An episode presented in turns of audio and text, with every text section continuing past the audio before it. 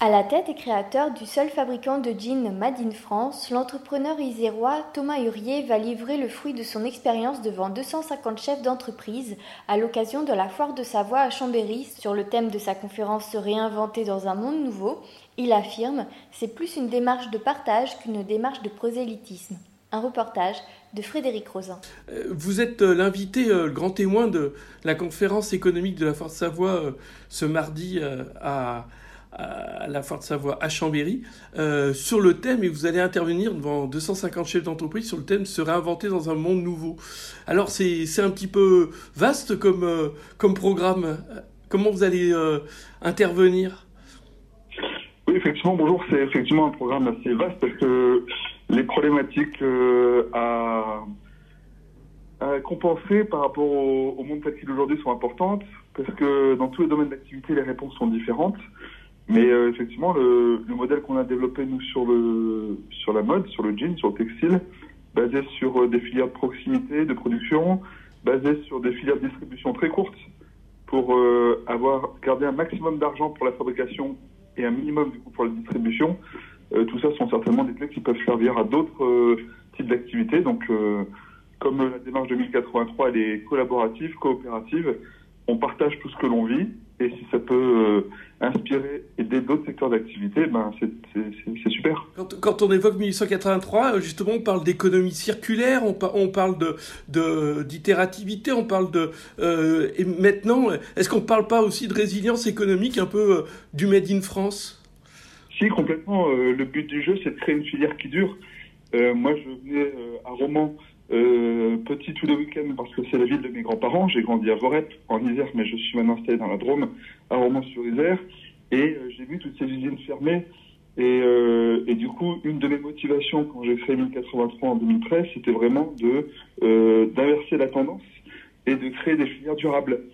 Et comme quand on s'engage sur euh, une production, une fabrication, les enjeux sont toujours long terme, que ce soit en termes d'achat de matière, d'achat de matériel, euh, de formation euh, de nouveaux savoir-faire ou d'anciens savoir-faire.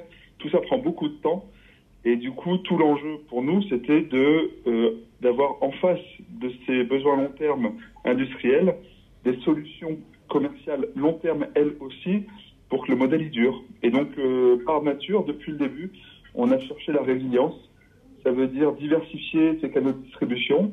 Depuis le début, on est à 50% sur Internet, à 50% en magasin. Et quand un des deux canaux progresse plus vite que l'autre, alors on contre-investit, c'est-à-dire on investit du côté où ça va moins bien. Euh, et c'est pareil au niveau industriel. Pour être résilient, depuis le début, on cherche la diversification. Donc, donc en même temps qu'on a intégré nos propres savoir-faire pour maîtriser toute la chaîne de fabrication d'un jean, de la filature jusqu'à jusqu'au délavage, eh bien, pour chacun des métiers au milieu, euh, nous avons cherché différents partenaires en France et du coup, on est vraiment maillé dans une sorte de réseau. Nous n'avons pas une filière linéaire, mais nous avons une filière maillée de telle sorte que si l'un des maillons connaissait une difficulté, alors il y en a un, deux, trois, quatre autres pour prendre le relais. Et cette résilience-là, eh bien, on a vu tout son sens au moment du Covid, notamment lorsqu'il a fallu euh, aider le secteur euh, médical à, à faire des masques. Euh, se réinventer dans un monde nouveau. Quand on parle avec, euh, vous parliez des partenaires financiers, mais des, soutiens même au niveau de l'État, ceux qui, s'adaptent, il y, a, le mot se réadapter, s'adapter, c'est essentiel dans votre modèle économique et, c'est ce qu'il faut aujourd'hui pour avancer par rapport à, la déstabilisation totale de l'économie mondiale par, la pandémie de Covid-19. Je dirais que s'adapter, c'est l'essence même de, de l'humanité, de l'homme. Euh, c'est pas propre à la situation qu'on vit là. Par contre, ce qui est vrai, c'est qu'une crise, c'est un accélérateur. Donc, ça accélère l'adaptation qu'on doit faire. Et, euh, et pour certains, c'est une prise de conscience de tout ce qu'il faut changer pour euh, réellement euh, avoir euh, une nouvelle stabilité. Et pour d'autres, c'est une prise de confiance. Et c'est notre cas parce que nous, on s'était déjà inscrit dans ce modèle de résilience. Pas qu'on soit plus intelligent que les autres, simplement, nous, quand on a entrepris, on a entrepris euh, fort des conséquences euh, du modèle de nos aînés. C'est-à-dire que ben, on a vu tous les problèmes de pollution que générait le textile, on a vu tous les problèmes de délocalisation et de perte d'emploi que généraient les fabrications à bas coût au bout du monde. Et donc, on a juste fait différemment de ça. Si euh, j'avais moins de 40, si j'avais pas 40 ans et que j'avais 60-70 ans, j'aurais simplement certainement reproduit les schémas de nos aînés, tout simplement parce qu'on n'avait pas ces clés-là, ces billes-là. Donc on est tous en mouvement. Et après, dans le monde de l'entreprise, effectivement, ceux qui bougent le plus vite, ben, certainement qu'ils en tirent un peu plus d'opportunités parce qu'ils s'adaptent plus vite aux changements nouveaux.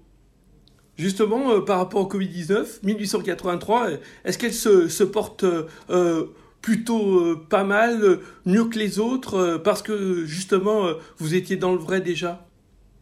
Alors nous, on a deux activités. L'activité visible, c'est 1083, et c'est donc la fabrication de jeans et de baskets éco-conçus et made in France.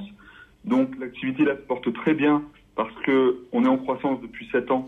On faisait 200 000 euros de chiffre d'affaires en 2013, 8 millions en 2019, donc on, a fait x40 en 6 ans, et ça, ça se porte très bien grâce à la prise de conscience de plus en plus forte de consommateurs de plus en plus différents, donc ça c'est génial. À côté de ça, on a une activité industrielle qui s'appelle Tissage de France, qui est notre principal filateur tisseur qu'on a repris dans les Vosges il y a deux ans parce qu'il était en redressement judiciaire. Et cette activité industrielle-là, elle profite un peu de la croissance de 1083, puisque 1083 tisse la majorité de ses tissus là-bas. Pour autant, elle a d'autres clients qui, eux, sont dans l'économie euh, traditionnelle, je dirais, et du coup connaissent des difficultés. Donc d'un côté, notre activité 1083 euh, marchande de production très bien, de l'autre, notre activité industrielle est plus impactée parce que les clients traditionnels de cette euh, industrie-là, le linge de maison, le luxe, l'événementiel, sont plus impactés directement que nous par le Covid.